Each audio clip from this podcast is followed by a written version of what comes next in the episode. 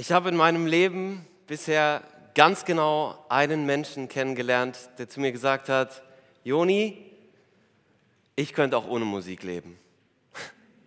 Das ist echt ungewöhnlich, oder? Diesen Satz hört man von ganz wenigen Menschen. Also so wollte ich ihm das erstmal nicht so richtig glauben, aber ich habe ich hab nochmal nachgefragt.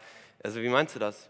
Ja, sagt er, ich, ich respektiere das als Kunstform, ich sehe das, also ich respektiere das und verstehe auch, dass Leute das, davon fasziniert sind, aber mich selber berührt es gar nicht. Ähm, für mich als Mensch, der sehr musikbegeistert ist, war das natürlich, ich konnte es überhaupt nicht verstehen, ich konnte es nicht nachvollziehen. Aber was ich, was ich kenne, das sind Tage, an denen man keine Lust hat auf Musik. Ähm, vielleicht gerade noch auf Musik, die traurig ist. Ne? Aber fröhliche Musik geht an manchen Tagen irgendwie überhaupt nicht. Man will es nicht hören, man will nicht mitsingen, weil man einfach nicht dazu in der Stimmung ist. Irgendwas liegt bei dir quer und äh, das, das, du kannst es einfach nicht. Die Frage ist, ist es jetzt richtig, mitzusingen im Lobpreis, wenn wir dann hier sind, oder nicht? Was tun, wenn der Gesang einem im Hals stecken bleibt? Ich werde diese Frage einfach mal offen im Raum stehen lassen und wir werden später darauf zurückkommen. Ähm, André hat uns schon ein bisschen eingeführt und gesagt, wir, wir haben den Monatsschwerpunkt Anbetung, wir haben die Monatschallenge gesehen für diesen Monat. Und was bietet sich besser für diesen Monatsschwerpunkt an, als einen Psalm zu predigen? Und mein Predigtext ist heute der Psalm 150. Psalm 150 ist das Finale der Psalmen der, der, des ganzen Buches Psalmen. Ja, das Buch Psalmen ist ja in fünf Bücher aufgeteilt und es ist auch der krönende Abschluss vom fünften Buch der Psalmen. Wir sind also gespannt auf diese letzte Szene. Ja? Wenn wir uns das vorstellen wie ein Film, dann sind wir doch gespannt auf die letzte Szene. Was passiert ganz am Ende?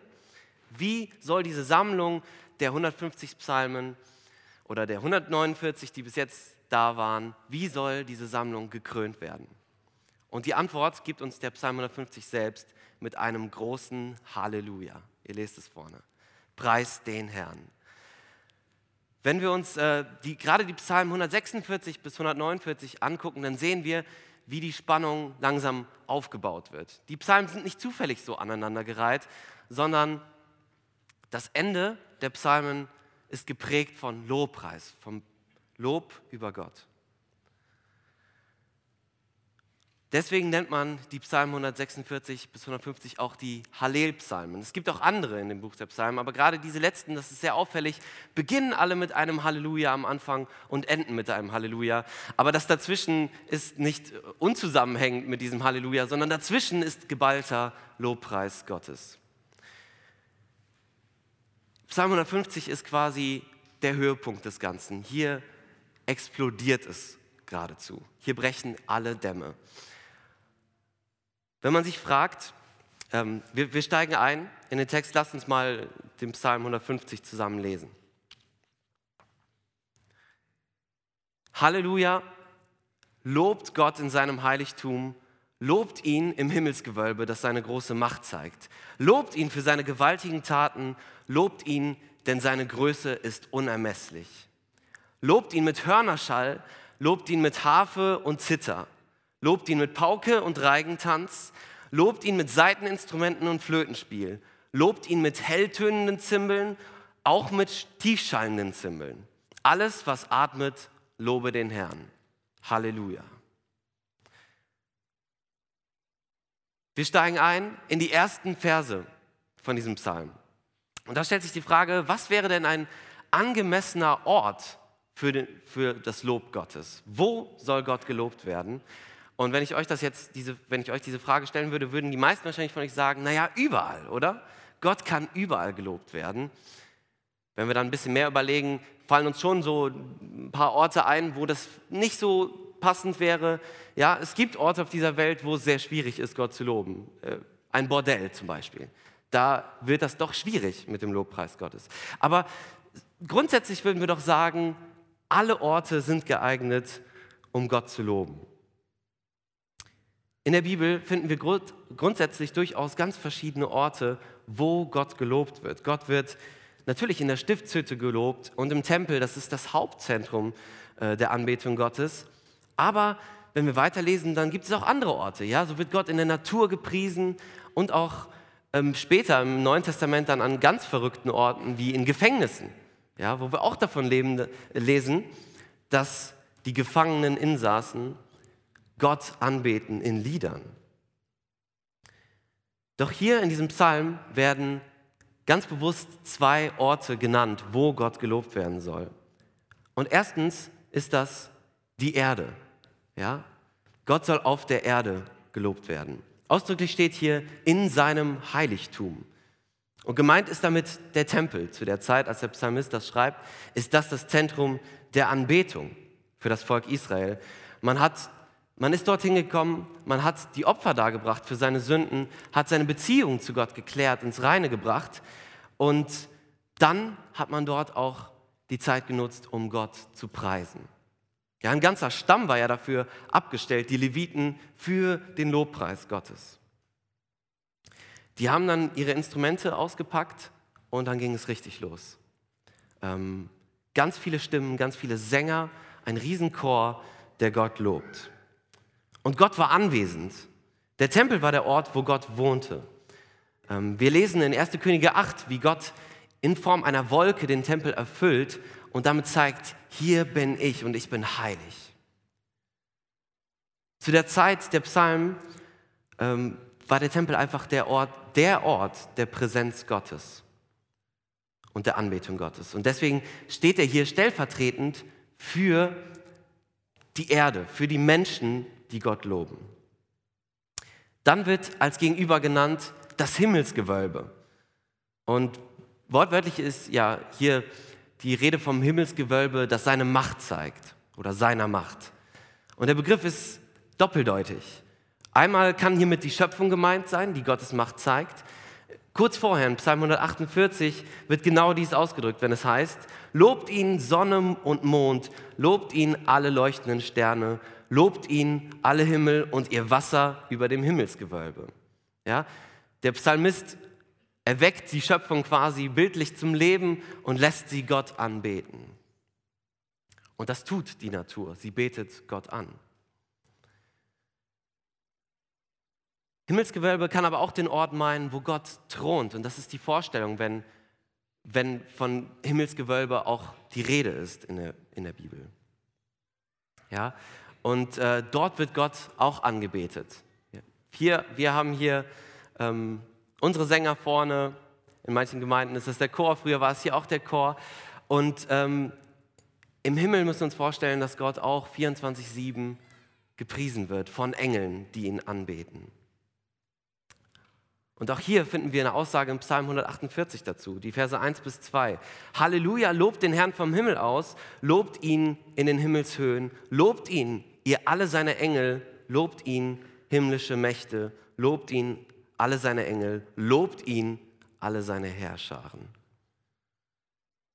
Also jedenfalls, was der Psalmist sagen, ausdrücken möchte, ist überall. Ja? Der Himmel und die Erde, mit anderen Worten, überall soll Gott gelobt werden. Wo soll Gott heute angebetet werden? Immer noch überall. Was sich speziell geändert hat, ist natürlich die Definition des Tempels. Ja, der Tempel war damals das Hauptzentrum der Anbetung Gottes, der Gegenwart Gottes. Und heute sitzen wir hier in einer Kirche, aber der Tempel, das sind wir selbst. Der Tempel, das könnte man so sagen, ist mobil geworden. In 1. Korinther 3, Vers 16 betont Paulus, dass wir der heilige Tempel Gottes sind. Und das sollte bemerkbar sein. Und wenn ich dann so ein bisschen überlege, ich weiß nicht, wie, wie ist das bei uns, wenn wir äh, wenn wir einfach jetzt mal außerhalb dieses Gebäudes sind, ist das so für die Menschen, dass sie uns wahrnehmen wie so einen himmlischen Engelschor? Oder hört man den doch nur hier Sonntagmorgen?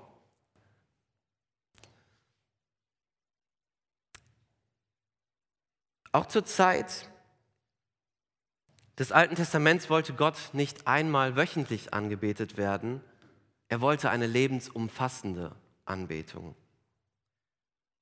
Manchmal denken wir, absolute Hingabe an Gott sei das allerletzte Ziel, was es zu erreichen gilt. Aber Gott denkt eigentlich noch einen Schritt weiter. Gott möchte,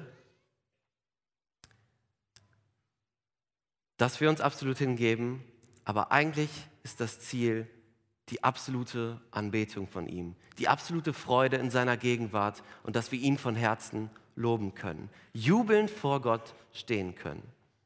Das ist das, was wir im Himmel tun werden. Dort werden wir nicht mehr mit Sünde zu kämpfen haben. Deswegen ist das auch das absolute Ziel, worauf wir hinsteuern. Aber wieso sollte Gott angebetet werden? Was macht ihn anbetungswürdig? Auch dafür nennt der Psalmist Gründe. In den meisten Lobpsalmen finden wir mehrere Gründe, für die Gott gelobt wird. Und hier ist es interessant, dass der Psalmist das wirklich nur sehr kurz andeutet und sehr kompakt ausdrückt. Wir lesen in Vers 2 zunächst, lobt ihn für seine gewaltigen Taten. Gottes Taten sind gewaltig.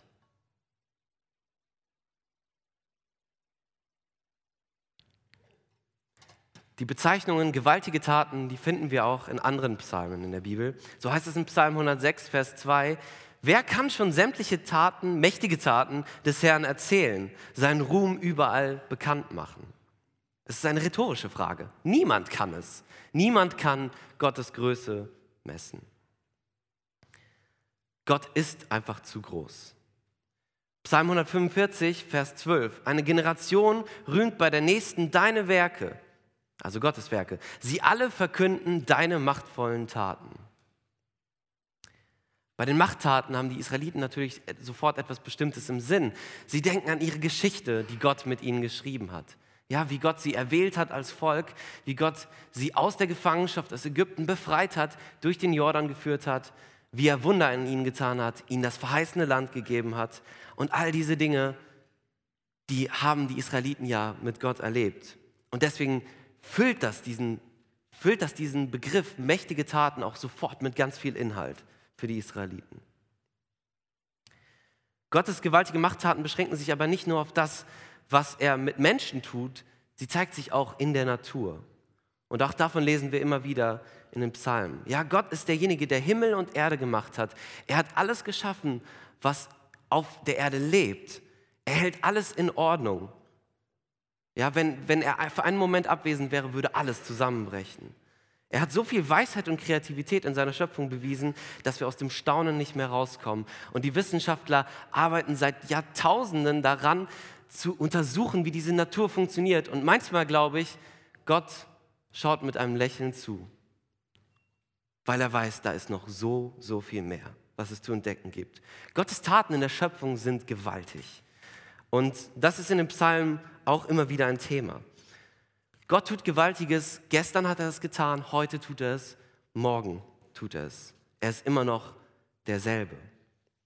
Er tut auch heute große Wunder.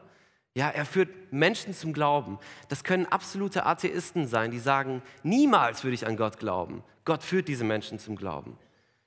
Gott kann Drogenabhängige aus ihrer Sucht befreien, zu ihm hinführen, befreien ja, Prostituierte kommen zum Glauben, Kriminelle, reiche Banker, egal wo man aufgewachsen ist, wo man herkommt, Gott kann diese Wunder immer noch tun, dass er diese Menschen mit sich versöhnt. Gott baut seine Gemeinde und nichts kann diese Gemeinde zerstören. Ja, viele haben das probiert, die Gemeinde Gottes zu zerstören, aber sind gescheitert. Wir sitzen heute hier in der Gemeinde zusammen und sind das lebendige Zeugnis dessen. Gott kann in jeder Situation in deinem Leben alles verändern. Wenn einer die Macht hat, dann ist er es. Gott tut mächtige Dinge. Wofür soll Gott noch gepriesen werden? Ähm, lesen wir weiter. Da heißt es, lobt ihn, denn seine Größe ist unermesslich. Ja, es fehlen einfach jegliche Superlative, um Gottes Größe zu beschreiben. Gott muss nicht nur tun, um angebetet zu werden, es reicht schon, dass er ist.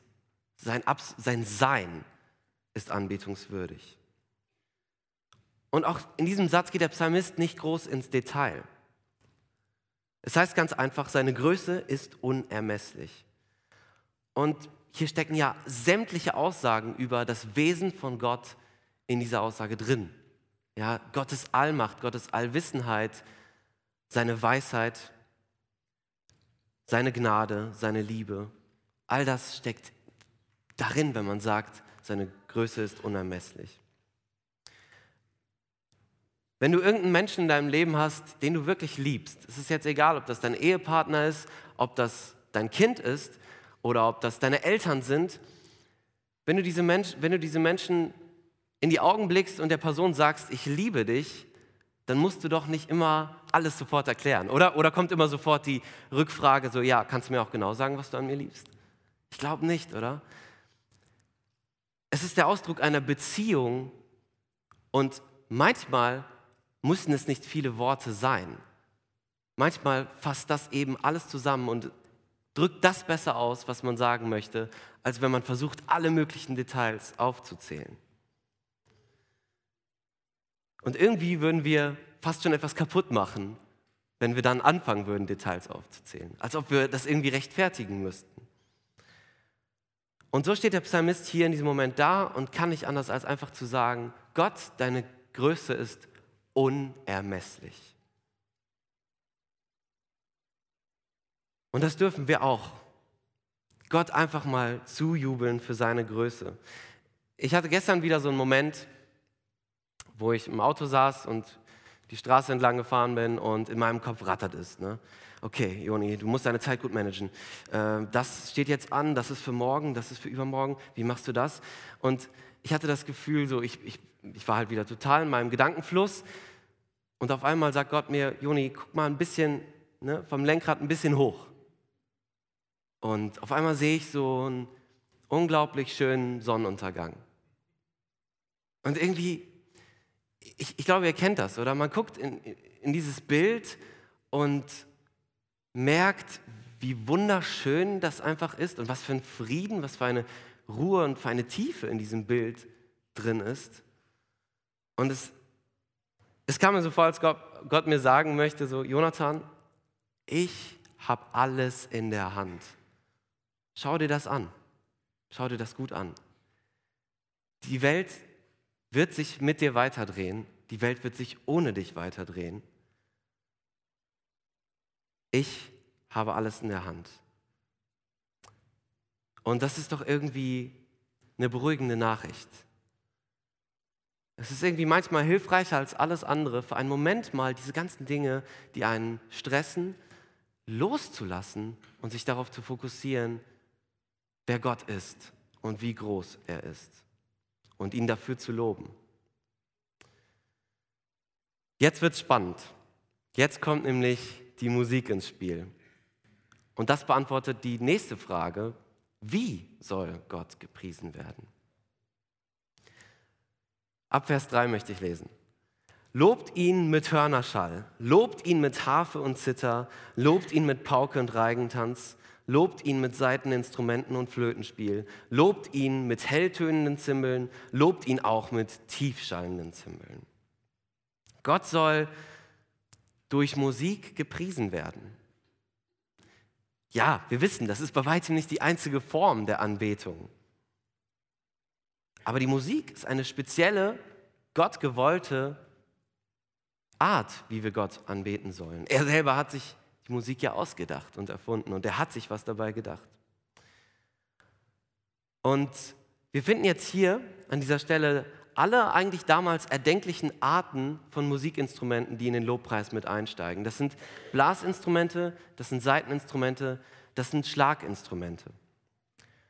Wir müssen uns jetzt so vorstellen, dass es beim Lobpreis im Tempel auch so eine Aufteilung gab. Ja, die Priester waren normalerweise diejenigen, die dann ins Horn geblasen haben und haben damit so den, den Lobpreis begonnen. Äh, die Leviten waren die ausgebildeten Musiker. Also das heißt, die haben, die haben äh, auf den Seiteninstrumenten gespielt und die konnten die wirklich gut beherrschen. Und zum Glück gab es dann auch noch etwas für das einfache Volk, für die Leute, die diese Ausbildung nicht hatten. Und die haben dann meistens mit der Pauke bzw. mit dem Tambourin gespielt und im Reigen dazu getanzt. Ähm, sie alle haben ihren Platz hier an dieser Stelle. Manche dieser Instrumente, die an dieser Stelle erwähnt werden, sind keine typischen Tempelinstrumente, die beim ähm, Lobpreis im Tempel verwendet wurden. Und dennoch eignen sie sich, um Gott anzubeten.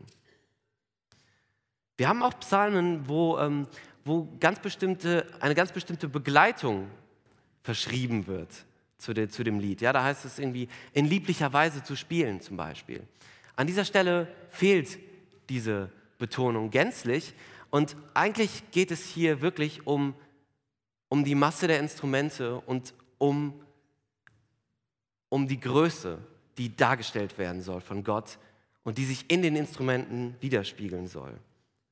Nicht immer muss ein Loblied für Gott laut und pompös sein. Ja, wenn wir uns die Psalmen angucken, da gibt es Lieder, die sollen auch nur auf einer Harfe begleitet werden. Und genau das ist ja das, was wir auch kennen im Gottesdienst. Es gibt Lieder, die, die ruhig sind.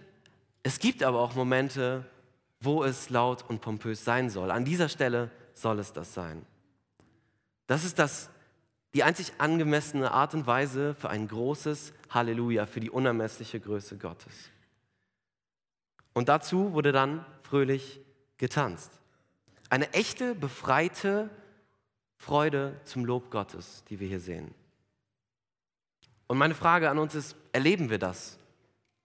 Also wenn es, wenn es eine echte Freude ist, die wir für Gott empfinden, wenn das wie beim Psalmisten für uns wirklich mit Inhalt gefüllt ist, wer Gott ist, was er tut, dann darf sich diese Freude auch in vielfältiger Musik und auch in Bewegung ausdrücken.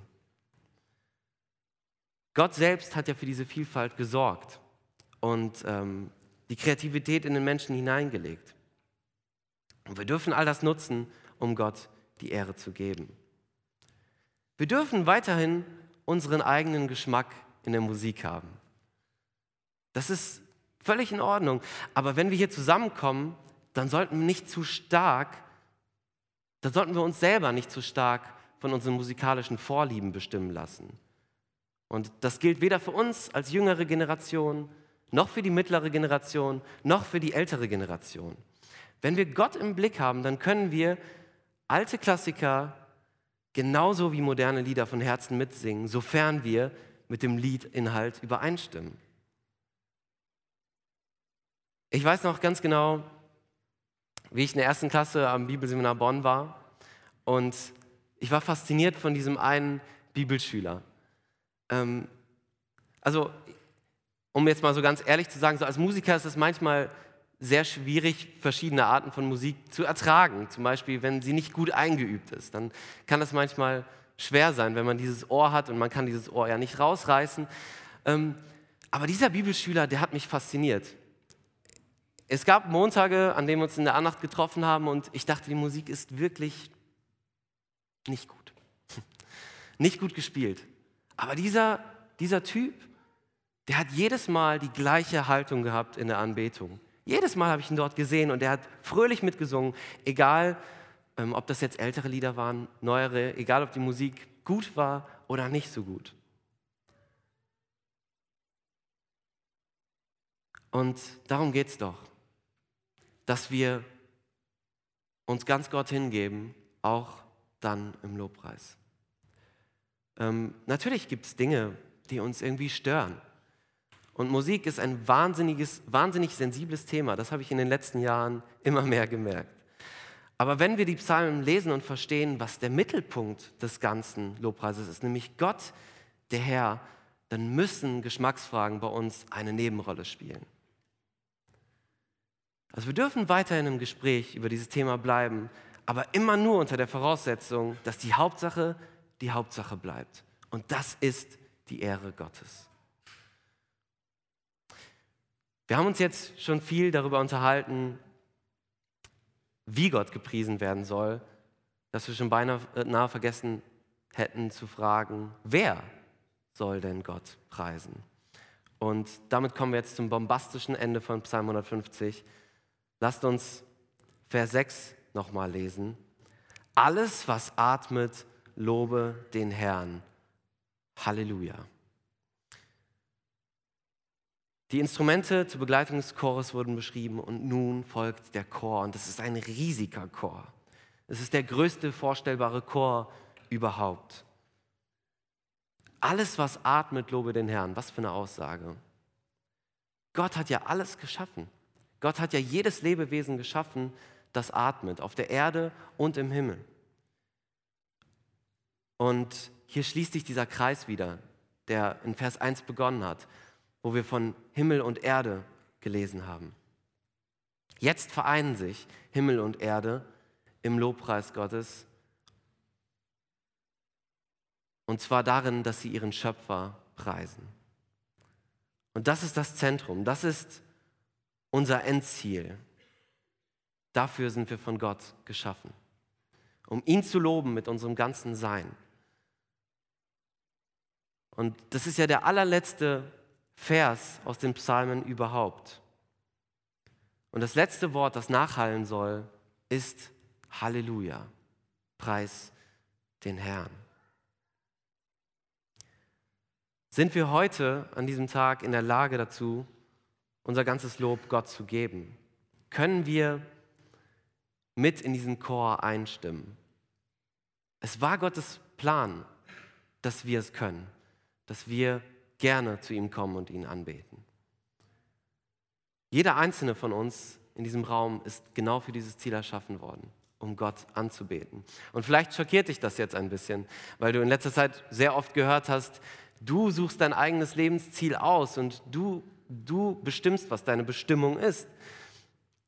Und tatsächlich ist es so, dass du die Freiheit hast, dich zu entscheiden, wofür du lebst. Aber Fakt ist, wenn wir die Psalmen lesen, wenn wir die Bibel lesen, dann sehen wir, das ist das Ziel, wofür wir geschaffen worden sind. Und wenn wir nicht für dieses Ziel leben, leben wir an Gottes Ziel vorbei. Der Psalm 150 endet in diesem enthusiastischen Halleluja. Es kommt aber nicht so einfach so aus dem Nichts heraus, sondern es kommt aus einer Beziehung zu Gott. Es sind Erfahrungen, die man mit Gott gemacht hat. Und jeder von uns kann diese Erfahrungen machen, kann diese pure Freude erleben. Aber nur dann, wenn diese Trennung zwischen uns und Gott aufgehoben ist, wenn wir in einer engen Beziehung mit ihm leben.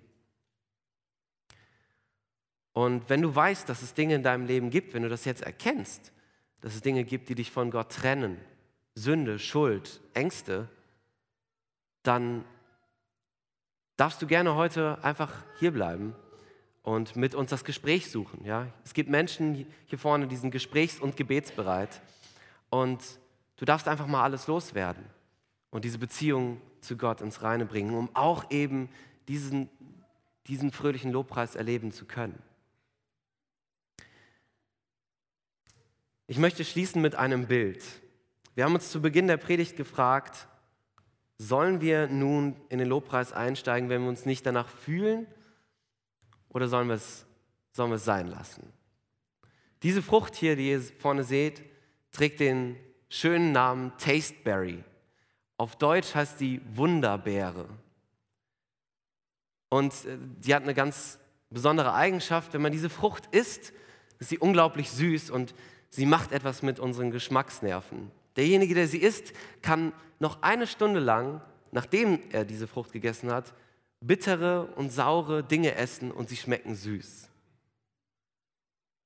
Und das ist doch irgendwie ein schönes Bild für das, was geschieht, wenn wir ins Lob Gottes einsteigen. Es wird ganz sicher unsere Wahrnehmung von den Dingen, die uns beschäftigen, verändern, wenn wir vor Gottes Thron kommen und ihn anbeten. Für das, was er tut, für das, was er ist. Und mit den Engeln zusammen ins Lob einsteigen. Und deshalb lade ich euch jetzt ein, zu dem letzten Lobpreislied heute aufzustehen die Musiker dürfen gerne schon mal nach vorne kommen. Und wir haben uns überlegt, dass es doch gut wäre, das gleich mal umzusetzen und haben ein paar Instrumente diesmal mehr dazu geholt. Und lasst uns, lasst uns aufstehen und für unseren Gott singen. Amen.